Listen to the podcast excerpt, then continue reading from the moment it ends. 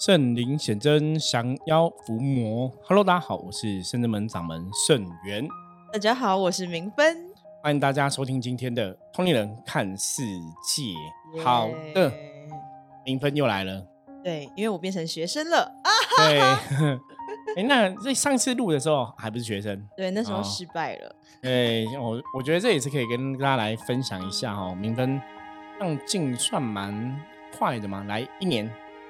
八月二十一就一年了哦，真的快到了，你看快到了，我觉得是蛮特别的缘分。然后明芬，我永远记得他当初第一次见面，他说我要来这边修行，师傅我要跟你修。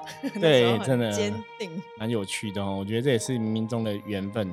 好，那明芬本身是一个专业的。舞蹈老师，舞者哈，那舞蹈老师，然后他也会帮人家算卢恩符文哈，所以在修行的过程中，就像我们上一集提到，圣人们真的人才济济哦，很多人有不同的专长，会算八字的，算紫薇的啊哈。等等，我们觉得圣门学员都很厉害，这样子哦。我们圣门虽然是主推象棋占卜嘛，哈，可是其他人也是有不同的一个专长。那当然，明分有机缘成为圣真门的，从门生开始成为学生哦，一路跟着我们修行，这样精进学习哦。我相信也有很多的收获跟心得可以跟大家聊聊哈。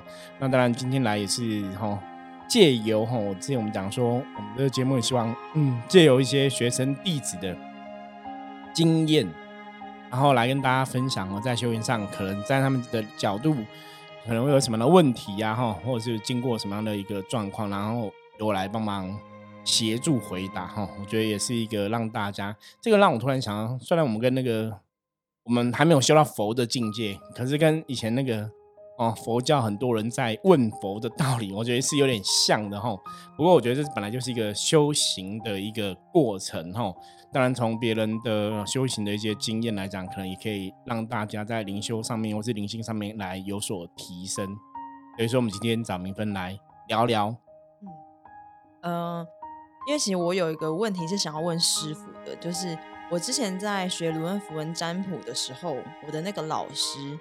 他当时呢，就是一个算是通灵者，他也算是通灵者，但是他是一个就是需要吃安眠药才能吃睡着的人。嗯，然后他给给我们的意思是说，他是开到他没有办法关起来的感觉，晚上都会有人来找他。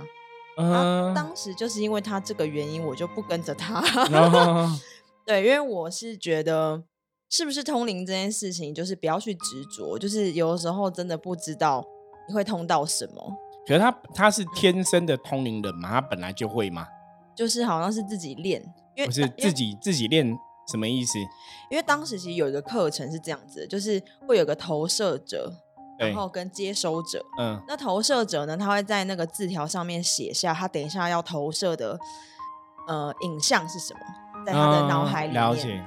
然后呢，就是会借由鼓声，然后等于说是在大家在同一个频率上面，然后最后呢才打开纸条，就是大家会去想说，哎，他到底看到，就是他想到什么，然后我们要去解答这样子。所以大家都要去解答。对，就是有时候看说我有没有真的看到、感应到。对。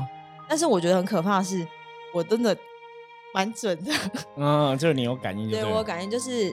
甚至它的场景是什么样的场景，然后它是什么样的动物，或是它在哪样的环境，它在做什么，可以仔细到这样子。可你以前有这些感应吗？就从小的时候，就是可能算还是敏感体质啊，嗯，但是就是会比较是那种这个磁场不好，你会晕，你会不舒服，那你会觉得说哦，那就，所以你们那个课程是在做这样的一个练习，就对，嗯，可是当时我就觉得超怪的，嗯，因为我觉得那个。一直我我会一直会有一个想法是，当时间到了，如果说佛啊，或是神明啊，神明啊，他觉得决定要让你看有这样的能力，对，那就会很自然而然，对，而不是好像是强迫自己去打开什么，或是练习什么，所以这对于我自己的理念是有点排斥的。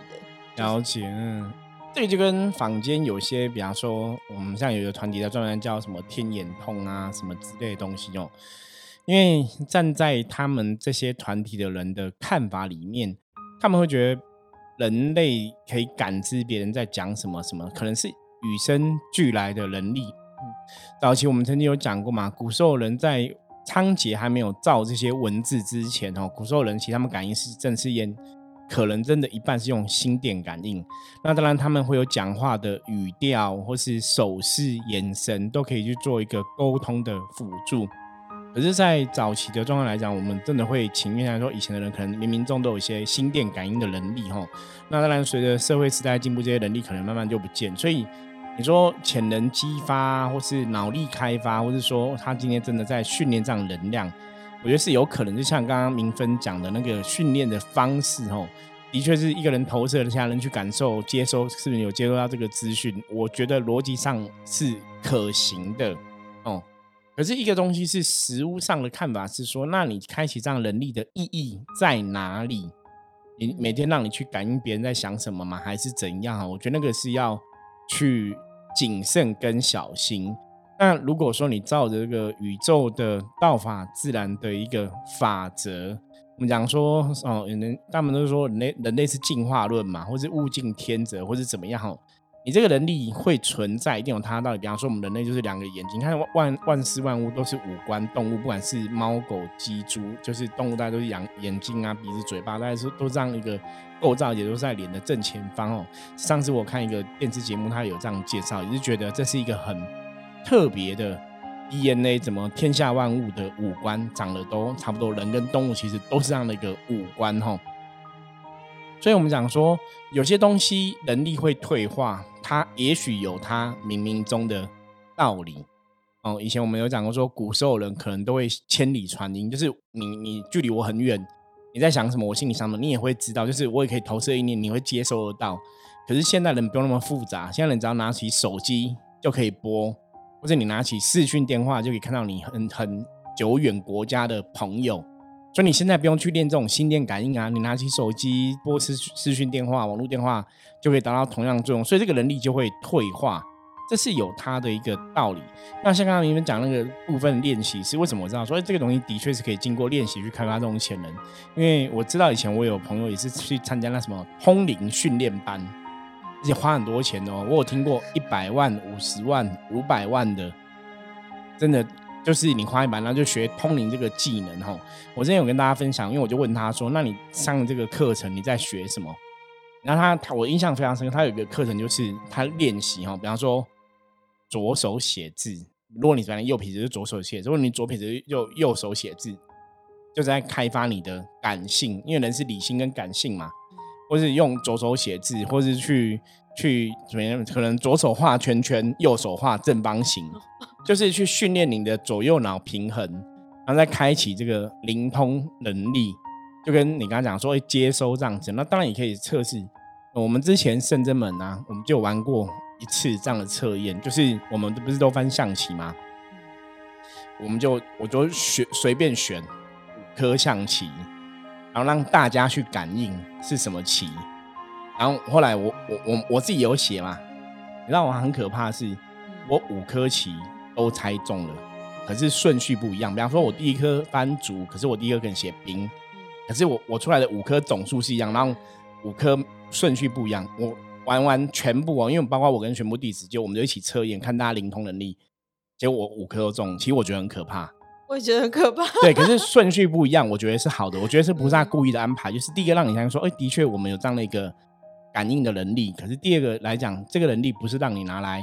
玩或测验这个东西是要干嘛？所以我觉得人类这些能力，或是你真的有灵通能力，你可能要去思考，它也许是跟，因为这个能力我们现在把它归归纳于为所谓的神通嘛，嗯，对，它就是人类的神通嘛，或者神明的神通，大家都是这样的一个东西嘛。那你这样通灵哈，几个问题来讲，这是你自己灵性的能量的觉醒，还是你是跟某个高龄，或是跟某个神明相通，他给你的答案，这是第一点要去思考的。那你灵性能量觉醒这个东西，那这个东西这个能力，因为能力宇宙的法则，我们讲道法自然，宇宙能力是你要不断的去运用它，你才会熟悉，你才跟这个能量维持一个好的关系。我举例来讲，比方说你今天很会讲英文，可是如果你在台湾，你每天都不讲，一年不讲，两年不讲，三年不讲，你英文就会退步。这个就是能量世界的法则，能量是不进则退。你没有在使用这个东西，它能力就会退。所以一样，通灵能力，如果你有这个通灵能力，你没有去运用它，它也会退。所以为什么通灵能力后来比较多都变成宗教人士在使用？我在运用通灵能力去了解一些事情，然后去给大家一些解惑，是我帮忙去沟通阴阳两界的道理。啊，那如果这样子的话，我觉得那这个能力有可能被使用，那可能才有一个存在的意义嘛。可是现在问题来了，你这个人，你有拥有这个能力，这个人，你是否真的有这样发心发愿？你想要去利益众生，你想要成为一个神明的使者，你想用这个能力去帮助阴阳两界的人？好，这是一个问题了。你要发愿嘛？好，你有这个能力，你有这个想法，你想要帮助。可是再来就是，那你想要帮助？你到底有没有办法去帮助人家？难道你只是会通灵就可以去帮助吗？像以前有些我们讲那种所谓的神棍骗财骗色的，他们也有通灵能力，也有鬼通嘛。可他在帮人类吗？他是在害人类嘛？所以那个东西不是那么容易。是，哎，我有个能力，我就一定可以怎么样？哦，因为很多东西，我觉得很多东西是要这样，我很会开车，不代表我可以去成为一个赛车手。嗯，对，不代表说我可能我我开我们家的那种一般小小轿车，然后我开的很厉害，不代表我成为赛车，不代表我可以开跑车开很厉害。很多东西还是有它不同的状况。所以以前像我们讲的最多，就像很多人是有阴阳眼嘛，可以看得到鬼。我说你看得到鬼，不代表你有能力抓鬼。所以有些看得到鬼人，反而造成他们状况就是他们比一般人更容易卡阴中邪。可是看得到鬼，并不会让他有一个神通。那你有灵通出来？我刚刚讲第一点是，你是跟谁通？是你灵性的觉醒。比方说，你自己的感应变强了，然后呢，嗯，这个东西要干嘛？你每天在那边感应别人在想什么吗？这也很奇怪嘛，哈。所以很多东西还是要去了解那个部分。就像你刚刚提到说，哎，你一个老师他说他有通灵能力，可是他都吃安眠药睡觉，然后你就觉得有点怪怪就离开。我觉得这也是正确的，因为这个能力表示他有这个能力，并没有让他的身心灵得到一个安稳。嗯，然后你说他能力之后又造成很多无形来找他，他没办法去消化。嗯，那个其实都有问题。我早期也听过一个朋友有个案例吼，他说他妈妈很厉害，就是也是跟神通，也是自修自练的。然后就是神明都会请他办事，妈妈神明机身这样子，然后他就自己举办一个超度法会，听说也是很殊胜，然后就办一次而已。而他还跟我讲，我就我就从他对话中，我觉得哎很喜欢，他妈妈就办一次超度法会这样。我说什么第二次不办了？他妈办事就觉得太累了，所以第二次又不办。那我心里 OS 是：对呀，因为你看得到鬼，看得到神，不代表你有德性可以去转化这些能量，去超度那些无形众生嘛。他说他妈办了第一次之后，就是好像有点生病这样子，所以他就没有再办。所以我的心里 OS 说，因为他本来讲说他觉得他妈很厉害，因为他讲一些信仰东西，有些时候我我不是故意去。不是说跟人家比较或怎么样哈，就是我会想去了解事情的原委。那我会觉得，如果说你今天来找我，表示你的问题，可能你的妈妈也帮不了你，不然你干嘛来找我？嗯。那在讲的时候，他就提到这个东西，然后就觉得自己妈妈很厉害什么，然后我就问他说：“他妈就办一次就不办？”我说：“什么不再办？”如果说他真的有这样的一个使命什么，他说他妈觉得太累，好像就是有生病。啊，为什么这样子？就是我讲的是无形世界事情，大家一定要记得，第一个就是无形世界的事情。它绝对跟能量有关系，所以我们常常讲无形世界的事情需要无形的神佛来帮忙。我们是有形世界的人类，就算你有通灵能力，你还是有形世界人类。所以有形世界人类，也许我们可以有智慧，有通灵能力，可以让我们对很多事情看得更透彻。可是那我们人类还是要身体力行嘛，所以那是不同的东西。可是今天就像我们今天跟阿飘谈判，你今天有时候在处理无形的事情，不管在超度，在做什么，你要谈判。阿飘其实是不会甩你的，因为你是人类。可是阿飘会甩你，通常是因为我们后面有个神，嗯，他是听那个神的命令做事，或是那个神跟他谈判，或是那个神跟他开条件，他是看在神的面子上，不是你的面子上。所以这样大家听得懂吗？所以今天就算你有通灵力很厉害，可是你没有神给你做主，你自己很厉害，你确定你真的很厉害吗？你确定你真的通的是你自信通灵？因为我们讲自信通灵，是我把我的智慧练到像神的一样境界，我可以感到神感应到的事情。可是这个翻成白话讲，这个就是修行啊，就修修行就抓到这样状况嘛。所以为什么人要修行哦？我觉得那个是要去了解那个状况了。所以不然你那个力量从哪里来？吼，真的很危险。对，那个要去了解。嗯，对，包括早期早期我也听过一个。老师的一个案例，那个老师他也是一个通灵人。嗯，那一开始他也算小小有知名度，也出过书，也上过节目之类的哈。一个女的老师这样子。那因为老师，我刚才也在接触修行这块领域的时候，我我对这些通灵人都很好奇。那我就知道说，哎，他会通灵，我也去找他问过事，我觉得，哎，他问事也讲的很准哦。然后他也是没有特别宗教信仰，都跟你讲说，你不要念佛经啊，哈，把自己修好就好，多做善事啊，类似这样，让你也不要拜拜呀。反正我就觉得很奇怪，就是他是个通灵人，跟他叫人家不要念佛经，然后就是也不用特别一定要拜拜，然后就把自己顾好就好了。那嗯，我从一般我们这种中传统的哈家庭拜拜长大，我都觉得有一点怪，可是你也不知道哪里怪，因为那时候智慧还没有那么高。然后听他问事，他讲的很准。然后他也不用跟你要很多钱，因为他问事他以前找你问事在咖就是咖啡厅嘛，你就是点个咖啡厅套餐，可能两百多块就可以问一个问题之类的吼。你觉得他也没没有贪财啊，嗯，可是你就觉得有一点地方怪怪，可是不知道哪里怪。后来我当然了解说，哦，反正现在我们都会讲说，如果这个老师叫你不要念经，都不需要念经，通常都有问题，因为念经基本上是一个很好的。一个能量交流的状况，因为经文代表是诸佛菩萨神圣的语言、神圣的力量。那为什么叫你不要念经？念经不会怎样啊？念经只会有加分，理论上不太可能会扣分呐。他们都叫你不要念经，我才知道说，哎，表示他们的能量有关。后来我才知道说，这个老师他以前也是不会通灵，然后他就是很想要有通灵能力。我不晓得他经过什么的开发，或是跟哪个鬼神打交道，他后来就有通灵能力了。可是前提是啊，我们常讲无形世界是动机论。你本来不会通灵，你为什么要去求这样能力？你为的是什么？那他的部分，因为他他可能没有贪财嘛，所以可能是为的是哎，人家认同我，觉得我很厉害。嗯，那以修行的角度来讲，这是一个一样啊，七情六欲六根不清净嘛。你为什么想让人家觉得你很厉害？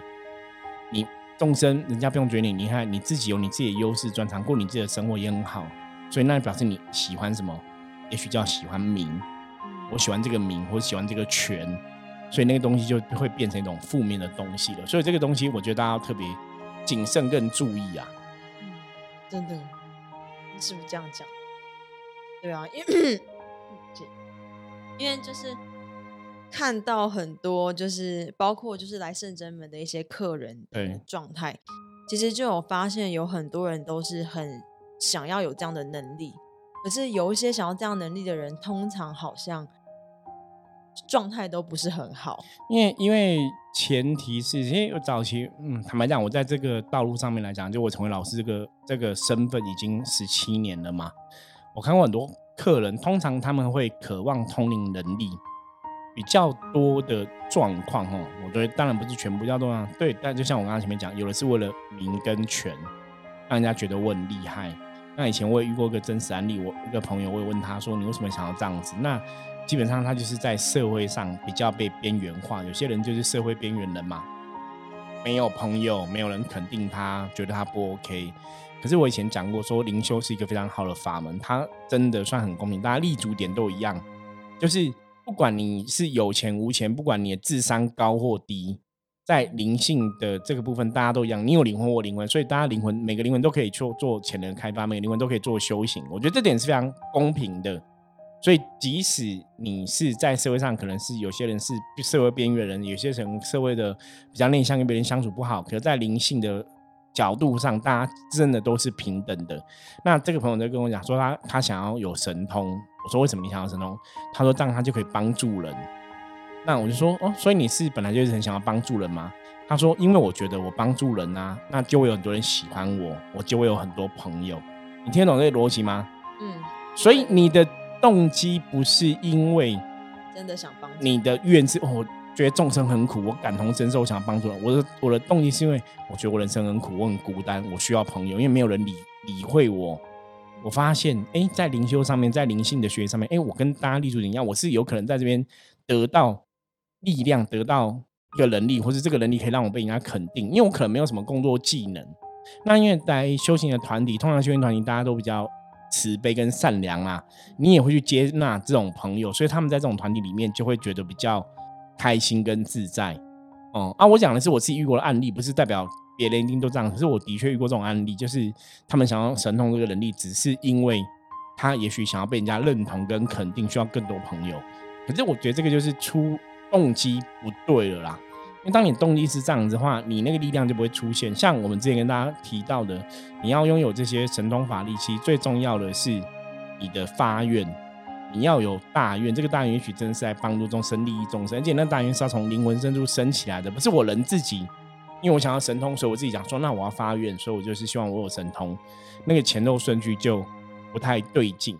所以这个是要特别特别注意的。所以像明文刚刚提到说，有时候在我们身边也看到某些客人这样子的状况，的确哈，我觉得那就是在修行过程中时候，你去误解了这样一个关于能量的东西。所以因为在圣真门可以看到很多非常神奇的，对，就有时候来帮忙可以，就是有一些客人真的蛮对啦，会有一些一些状况，我我觉得去去会也让我们很多。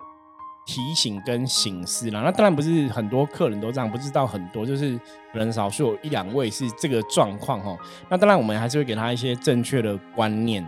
那我觉得一样啊，在灵性的修行，在灵修这个法门的里面，的确大家都是平等的。所以大家如果说你今天跟灵性的修行、跟灵修非常有缘分，我们也嗯，有觉得大家也是可以来，甚至们一起练功哦，一起打坐，一起练功，一起精进，一起修行自己的灵性能量，我觉得这是 OK 的。可是很多东西你还是要有一个正确的一个观念，那个在修行上面来讲才会有一个比较好的进步。对啊，我觉得明春也可以来分享一下你从门生变学生，为什么你上次有讲过吗？好像没有细讲。嗯我觉得我的灵魂是很清楚自己自己想要什么，甚甚至我觉得有的时候他会推着我走，哎，反而是这样子。就会觉得说，会很想要上山练功，对，然后上山打坐，然后其实有练功没练功的我差很多。哪个部分？想一下，什么哪个部分？身心灵的状态吧。嗯，就是如果说你很没有很少来练功，你就会很暴躁，然后你会变得非常累。嗯因为我其实是一个敏感体质，所以我真的是 到处吸，很容易被吸附到一些负能量的东西。所以如果说我没有很常来圣真门的话，其实我整个人状态是会很低频的。嗯，对。但是有来就是有差。对，可是我们也不会一直打电话说你要来，你要来，不许你来，也都不会，都会让你自己选择这样子。没错，完全不会有人逼我。对对。那也是我选的，因为如果说师傅会逼我的话，我应该也不会来了。对，因为像 明芬自己的感受也是自己的感受，因为圣正门，我们到现在我们还是比较有点像那种放牛吃草单位，就是我们该跟你讲的、该让你了解的都都都跟你说，然后就让你自己去走题。那当然你有问题要询问，我们都在旁边可以给予协助嘛。因为我个人的看法比较倾向，我我以前一直跟大家讲说，其认真讲，大家都成年人都最少都二十岁以上。那本来成年人你就要为自己负责嘛，所以或者是说我们我们长大成年的你，你想要学习，你想要精进，那是你自己的功课，你自己有这个想法，你有这个想法，你才会行动嘛。你如果你没有想要学习，没有精进，我每天不许你，你也不会想要精进啊。所以，我们比较的态度一直以来都是这样，就是我该教你的，该跟你分享的，比方说像每礼拜六都要共修课，每礼拜三都在练功，我我我在这个场合里面该让你知道的。成为一个师傅，我的我的状况哈，我的我的职责，我该让你晓得。当然，我跟你分享，那你当然有权利选择相信我的话，或者不相信我的话。今天就算你是圣正门的，我们这个团体的学生弟子哦，我们门生，我讲话，你你你如果要质疑，可不可以？理论上是可以的啊。可是，当你如果都保持怀疑态度，当然你在修行上面来讲，我们就不会是一个好的一个进展关系嘛。所以，我们才说修行哈，学生对老师对师傅的看法是可以不懂，不能怀疑嘛。对，因为疑心会生暗鬼，所以你可以不懂，你可以提出问题询问，这才是一个比较正向的一个学习。而且，我自己是觉得，因为选择了修行，我觉得要有诚意。就是我觉得诚意，那那个就是自己对自己啊，嗯，对不对？就是对，但是那种诚意，就是你既然都来了，嗯，那就不妨一试。你既然有这个缘分，那你就要先努力看看。这是我对我自己的要求。对，可是很多朋友其实也是这样，包括我们自己也是这样，就是总是你可以试试看。就像以前神明在带我的过程，在让我感受这些能量的过程，我当然很多时候我们感应到神明要教我们什么。那我的个性也是，反正我就先听你的话，先做做看。嗯，神明跟我讲说，那你可能要多念经，你可能要多打坐，你可能要多练功。我们曾经早早先几年的时候，那个那时候，嗯，疫情还没发开始，还没发生的时候，神明那时候就叫我们要练功，就是要百日足基。所以我们那时候打坐练功一百零八天，就神明给功课，我们就觉得很奇怪，神明通常很少会这么硬。都是我刚刚讲嘛，放牛吃草，看反正刚才跟你讲，你就讲，那你自己要不要做？可是当然，神明叫我们练功之后，也是看你呀。你没有练，神明会处罚吗？不会，我觉得圣门神不会处罚。可是你有练，你得到的是谁？是是还是你嘛？所以，可是神明这个提醒，他的确有他的道理。因为我们后来才知道，因为神明那时候只跟我们讲说，就是有个大事要发生，大家要练功，顾好自己的身体很重要。那你想说什么大事？难道想要伏魔还是怎么样？不知道。后来真的百日之后，大概过不到半年吧，疫情就爆发了。所以我们那时候就发现，哇，很厉害，很厉害。我觉得很厉害，因为那时候你一直想不到什么大事。本来想说我们是伏魔师，大事是不是我们要跟魔打架，想想要伏魔还是什么的，就会想比较多这个东西嘛。不然怎么叫我们练功？后来疫情爆发之后才知道说，哦，原来他是你要去打通你的气血循环，让你的身体健康，或者让你免疫力。增强，你才有办法去对峙负面的状况。对，那这个就是神明的安排。所以，我们让神明的过程、修行过程里面，很多时候圣人们的神，包括我们，都是会跟你讲说：“哎，你怎么做可能比较好。”可是讲的这种，还是看你自己啦。嗯，而且有时候神明会让我们自己成长，就是在预先某些关卡的时候，像我前几天就。又就是好像有一些比较负面的东西，负面的状况，嗯，但是觉得好像进步了，因为以前就是他会直接进入，对，就是就像卡音这样子，对，然后现在就是有比较好，就是他只能在外围，然后甚至可以用自己的方式去排出，对，这也是我常常讲，就像刚刚明芬提到说他是比较敏感的朋友嘛，那我觉得深圳门教这样子，你绝对要把自己的能量提升，你要自己有能力去面对跟处理解决这个状况。这才是一个修行的学习。不然，你如果去学习之后，你还是没办法去解决这个问题，那怎么办？因为你不可能说，呃，我可能对能量敏感，我一直以来就是一直卡音在处理，卡音在处理，卡音在处理，那表示你的问题都没有进步嘛。可是，在我们这边，我们是会很扎实教你说，那这个状况你可以用 A 方法怎么做，B 方法可以怎么做，C 方法可以怎么做，你可以参考你目前可以做哪一种方法。我觉得我们对无形世界、对鬼神的事情，一直看法都是这样子。我觉得这才是一个正确学习哈，所以我们为什么甚至们敢说我们自己是伏魔学院在培养训练伏魔师，是因为的确在我们的专业的一个领域上面，在我们知道的状况，我们的确一直在朝这个目标在前进，或朝这个路在前进。那我们的确培养出了很多有想要伏魔能力的伏魔师，所以那我们当然对自己的东西的专业，你就会相信嘛。对，可是这个是一个学习很重要的过程啊。那当然，我觉得在我们这个团体，我们会这样做，其实有个比较大的原因，就是我们希望在现在末法时代，现在就让大家还是知道说，这个世界总是还是有神佛的力量在帮助大家，也是很正向、很正确的，而不是说一般讲的可能不是正神啊，或者是妖魔鬼怪阿飘去装作的神。因为宗教里面有很多的宗教的乱象，这我们不用特别讲，大家应该有时候看报纸、看新闻都知道嘛。对，那我们希望让大家知道有个正确的信仰是怎么一回事哈。因为我们以前讲过，说从我们自己身上，我们也得到这些很多神明的加持嘛，所以我们希望把我们从神明身上得到的哈这些好的状况哈，我觉得我们存有的感恩之心也想要跟大家分享，让大家也可以去理解神佛真正代表道理跟意义是什么。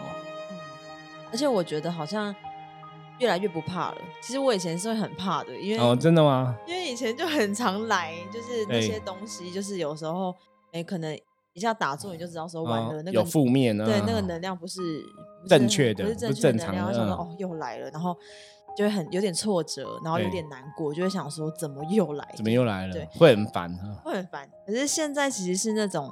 你自然的来，好，你来那，你就就处理，知道说怎么去调整自己的这个部分，然后就有比较放松的去看待这件事情，就是一定是我哪边在突破，我就是这样这样鼓励自己，或者哪边要去调整，对对，因为民分难免，因为像他帮人家算卢文符文，我觉得也是有时候你去帮能量的工作者哈，我们讲能量工作者，不然是算命什么的，你碰到别人能量，你可能就会沾染到别人的一些负面状况。我觉得是很难以避免的事情，所以只有一个方法，就是把自己练更强，让自己的能量越来越好，你才能去规避这些不好的状况。好，以上哦，虽然觉得今天好像都是我讲的比较多。没关系，下次哦，云芬也累哦，他今天也来帮忙一整天这样子哦。师傅，师傅真的很辛苦，师傅对，可是师傅很厉害，气都很足，像我们就是要在练，你知道吗？没关系，下次哦再让云芬来多多跟大家分享哦。好，那我们接着一样来看今天大环境负面能量状况如何哈。一样用象棋占卜牌卡抽一张红兵哈。红兵是五十分的局哦，表示现在外在环境哦，基本上没有太大的负能量，只有一点点哦。那这点负能量的状况，理论上不会造成太大的影响。大家如果说把今天的重点哦，嗯，因为红兵提醒大家如履薄冰哦，小心谨慎的意思哦，小心谨慎行，很多事情就会顺利平安吉祥度过哦。所以今天在遇到任何事情的时候，先要哈。就站稳住脚哈，然后要小心谨慎去看待每个状况哦，自然就不会出包哈，自然一些事情就可以吉祥的度过。好，以上是我们今天分享，大家如果喜欢我们节目，记得帮我们订阅、分享出去。任何问题加入我们的 LINE 跟我取得联系。我是深圳门掌门盛元，我们下次见，拜拜。拜拜。